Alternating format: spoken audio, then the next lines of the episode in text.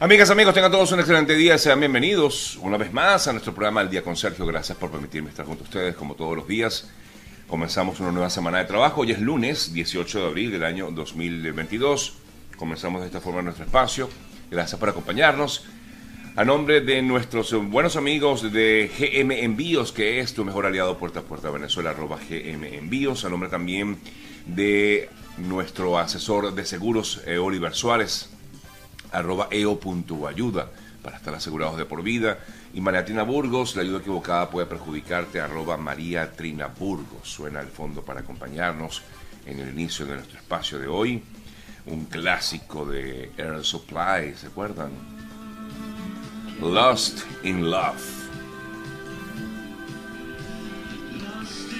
Bien, amigas, amigos, vamos a revisar las noticias más destacadas de las últimas horas. Nuevamente, gracias por estar con nosotros. Estamos transmitiendo a través de nuestro canal de YouTube, igualmente en Facebook y así como también en Instagram. Bueno, hoy eh, comenzamos de esta manera. Ayer el grupo terrorista autodenominado el Estado Islámico se pronunció para incentivar a sus seguidores a realizar ataques en Europa. Esta campaña sería en venganza por la muerte de su antiguo líder Abu Ibrahim al-Hashimi al-Qurashi y el portavoz Abu Hamza mm, al-Qurashi, aprovechando el conflicto bélico entre Ucrania y Rusia. Tomando el buen ejemplo, decían ellos en este mm, comunicado que emitió el Estado Islámico, tomando el buen ejemplo de nuestros hermanos eh, por su operación hace pocos días, ahora tienen la oportunidad porque Europa arde, dijeron, y los cruzados se matan entre ellos, afirmó el em, representante del Estado Islámico a través de un audio que emitieron a través de mm, sus plataformas. Hablando del eh, conflicto ucraniano-ruso, mm, nos eh, vamos justamente a Ucrania porque la situación sigue siendo bastante delicada. De hecho, Rusia bombardeó ciudades por toda Ucrania, el día de hoy, lunes, en la mañana, con ataques en Lviv y en Dnipro, tras los intensos bombardeos el fin de semana en otras zonas como Lubransk y Yarkiv. Mientras los funcionarios de Mariupol rechazaron un ultimátum ruso, ruso perdón, que exige la rendición de las fuerzas ucranianas en la ciudad. El presidente ucraniano Volodymyr Zelensky en el día de ayer también instaba a su homólogo estadounidense Joe Biden para que visitara el país y viera de primera mano esta guerra desatada contra, contra esta nación. Eh, dependiendo, por supuesto, de su decisión, decía Zelensky a Biden, y dependiendo de la seguridad, creo que es importante que Biden visitara eh, Ucrania en los próximos días. Por cierto que Ucrania ya ha completado todo un formulario con eh, miras de recibir el estatus de candidato a la Unión Europea. Esto lo manifestó, entre otros, el subjefe del gabinete del presidente Zelensky, Igor Sokva. Ahora se espera que la Unión Europea decide como tal, decida como tal otorgar ese estatus de candidato a la Unión Europea por parte de mm, la solicitud que hizo Ucrania.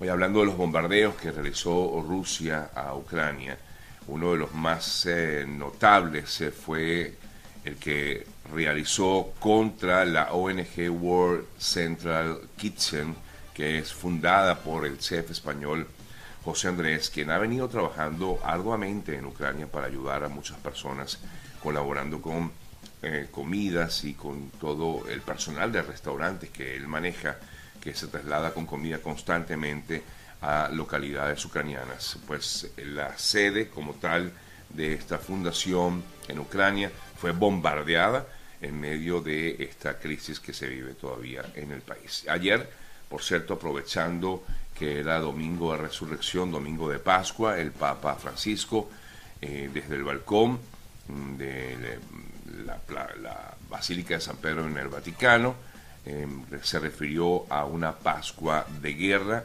eh, llamando nuevamente a la paz y dijo textualmente que haya paz en la martirizada Ucrania, duramente probada por la violencia y la destrucción eh, de la guerra eh, cruel e insensata la que ha sido arrastrada, comentaba el Papa Francisco en el día de ayer.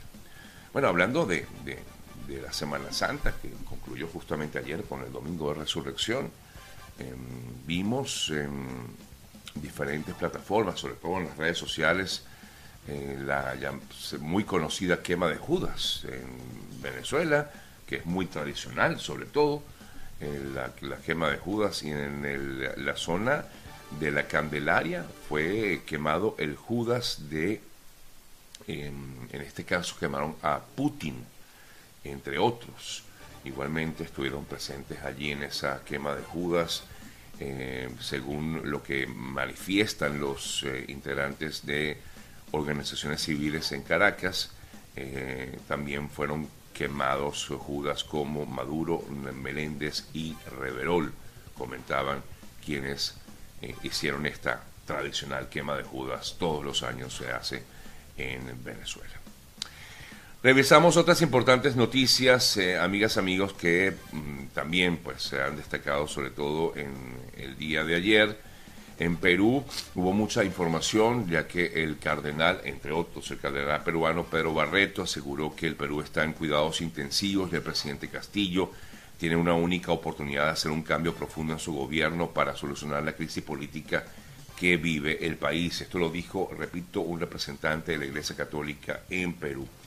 Por su lado, el gobierno de mm, Pedro Castillo sorprendió al proponer lo que se ha conocido como la castración química obligatoria para, obligatoria, perdón, para violadores de menores de edad, adolescentes y mujeres. Esto a raíz de un hecho que ha ocurrido recientemente en Perú y que ha llamado la atención a toda la comunidad.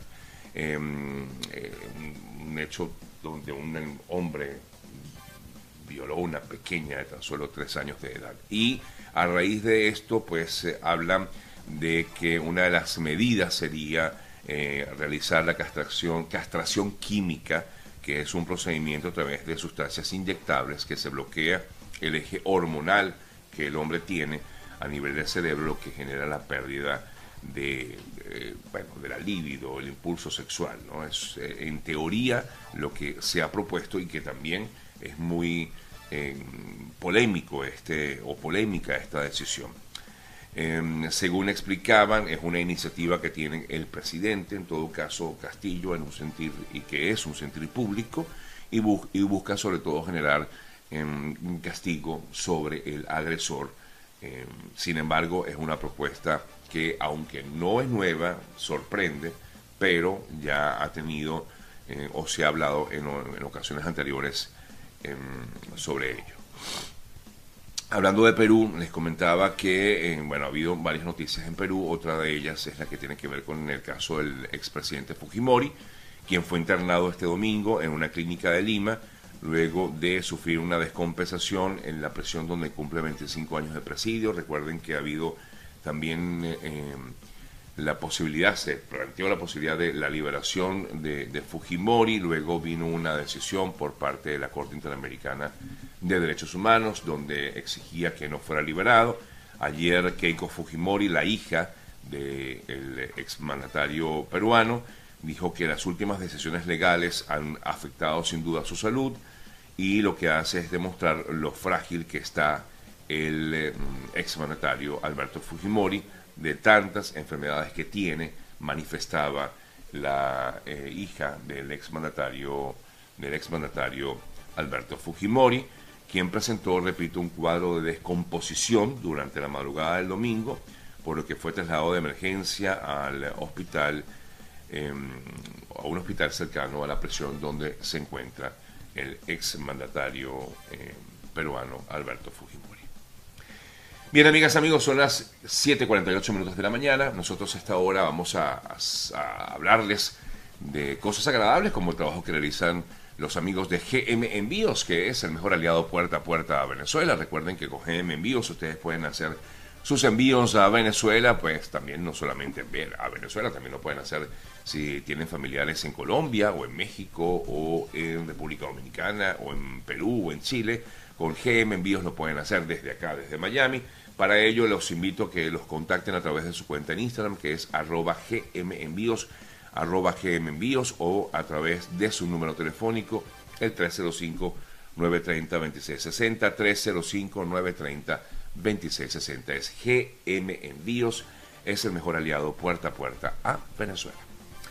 Por aquí me preguntan, Sergio, ¿qué ha pasado con la CPI en el caso Venezuela? Bueno, hasta ahora no hay nada nuevo. Lo único que más reciente hubo sobre el caso de la CPI es que estaba por instalar, que lo comentamos la semana pasada, la oficina, en una de sus oficinas en Caracas, luego de haber recibido el visto bueno por parte del eh, régimen venezolano de que se instalara esa oficina, pero hasta el momento no ha habido avances al respecto.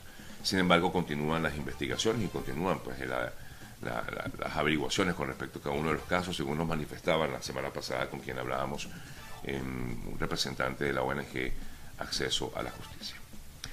Seguimos con otras importantes, perdón, de Amnistía Internacional, con quien hablábamos la semana pasada. Eh, otras noticias, ayer me llamó mucho la atención un eh, caso eh, no sé si saben del alcalde, hay un alcalde en Caracas, el alcalde de Guatire específicamente, Raciel Rodríguez, quien eh, eh, ha venido trabajando desde antes de que fuera alcalde mucho a favor de, personas necesitadas. Y el señor Rodríguez hoy ha sido mm, llamado para que declare ante la Fiscalía supuestamente porque en un audio se le escucha hablar de derribar eh, eh, casas de ancianos que eh, supuestamente fueron detenidos en esta acción. Esto aparece públicamente en principio en el programa de Diosdado Cabello en Venezolana de Televisión, lo comenta Cabello y ayer o antes de ayer se da esta citación para que Raciel Rodríguez se declare allí ante el Ministerio Público eh, veía ayer unas declaraciones del propio Raciel, alcalde Raciel Rodríguez, manifestando que iba a acudir a, esta situación. Em, bueno, se presume que al parecer el problema ha sido que el alcalde eh, fue a un terreno donde estaban, eh, en teoría, donde estaban en teoría unas personas que habrían sido adjudicadas por el Instituto de Tierras en un terreno con sus eh, casas y estas habrían sido derrumbadas. Lo que en teoría entiendo es que habrían, se habría visto como una especie de, invasión y que el alcalde quería evitar justamente esta invasión. Pero vamos a dejar a esperar a ver qué ocurre en este caso particular em, y, verificar realmente qué va a pasar ¿no? como tal con este caso. Bueno, amigas, amigos, eh, en otras importantes noticias, oye, otra noticia también que fue importante ayer y que veía que se hizo muy viral también fue la, detención de una persona que vendía riñones eh, a través de, una tienda virtual en, Facebook. Y ante ello el Ministerio Público en Venezuela denunció la detención de esta persona, una mujer que ofrecía un riñón a través de eh, Facebook vendiéndolo por unos 20 mil dólares. Eh, la detenida se le imputó el delito de donación con propósito de lucro. El Ministerio Público investiga si se trata de una red criminal. Em, al parecer habría varias, varias denuncias al respecto. Eh, no sería la única persona que en todo caso estaría utilizando esta manera de hacerse em, como bien dice el, delito, en este caso eh, habría sido donación con propósitos de lucro. El director del Cuerpo de Investigaciones Científicas Penales y Criminalísticas de Venezuela, Douglas Rico, dijo que la mujer detenida eh, fue, lo, fue por comercio ilícito de órganos y tiene además antecedentes eh, penales. Una vez los funcionarios de la, de la División de Investigación de Delitos informáticos lograron identificar a la persona quien tiene registros policiales por porte ilícito de armas. Em, luego dijo que gracias al pesquiso, al apoyo de las pesquisas de la delegación en la Carigua, fue detenida en el estado portuguesa. Y hablando de estos casos, hablando de casos virales, porque se han convertido virales en todos estos casos, ha habido otro de una señora que dice algunas cosas en son de broma eh, con respecto a, varios funcionarios del régimen de Maduro y esto también ha sido atacado. De hecho, eh, hemos visto a través de las redes eh, que han sido, ha sido detenido uno de los, una de las personas que habría mm, participado en, esta, en este video, que es una broma, repito, pero que no ha sido visto de esa forma por parte del régimen. Los acusan de cometer el delito de promoción e incitación al odio e instigar el asesinato de personalidades públicas. Como evidencia, pues han mostrado este video que sobre todo ha sido publicado a través de TikTok. La información la dio a conocer el propio Tarek William Saab, eh, el hombre, una de las personas pues, que estaría involucrada en esto está detenida, pero la persona, la señora, eh, que em, aparece en ese video, aún, según entiendo, no ha sido detenida.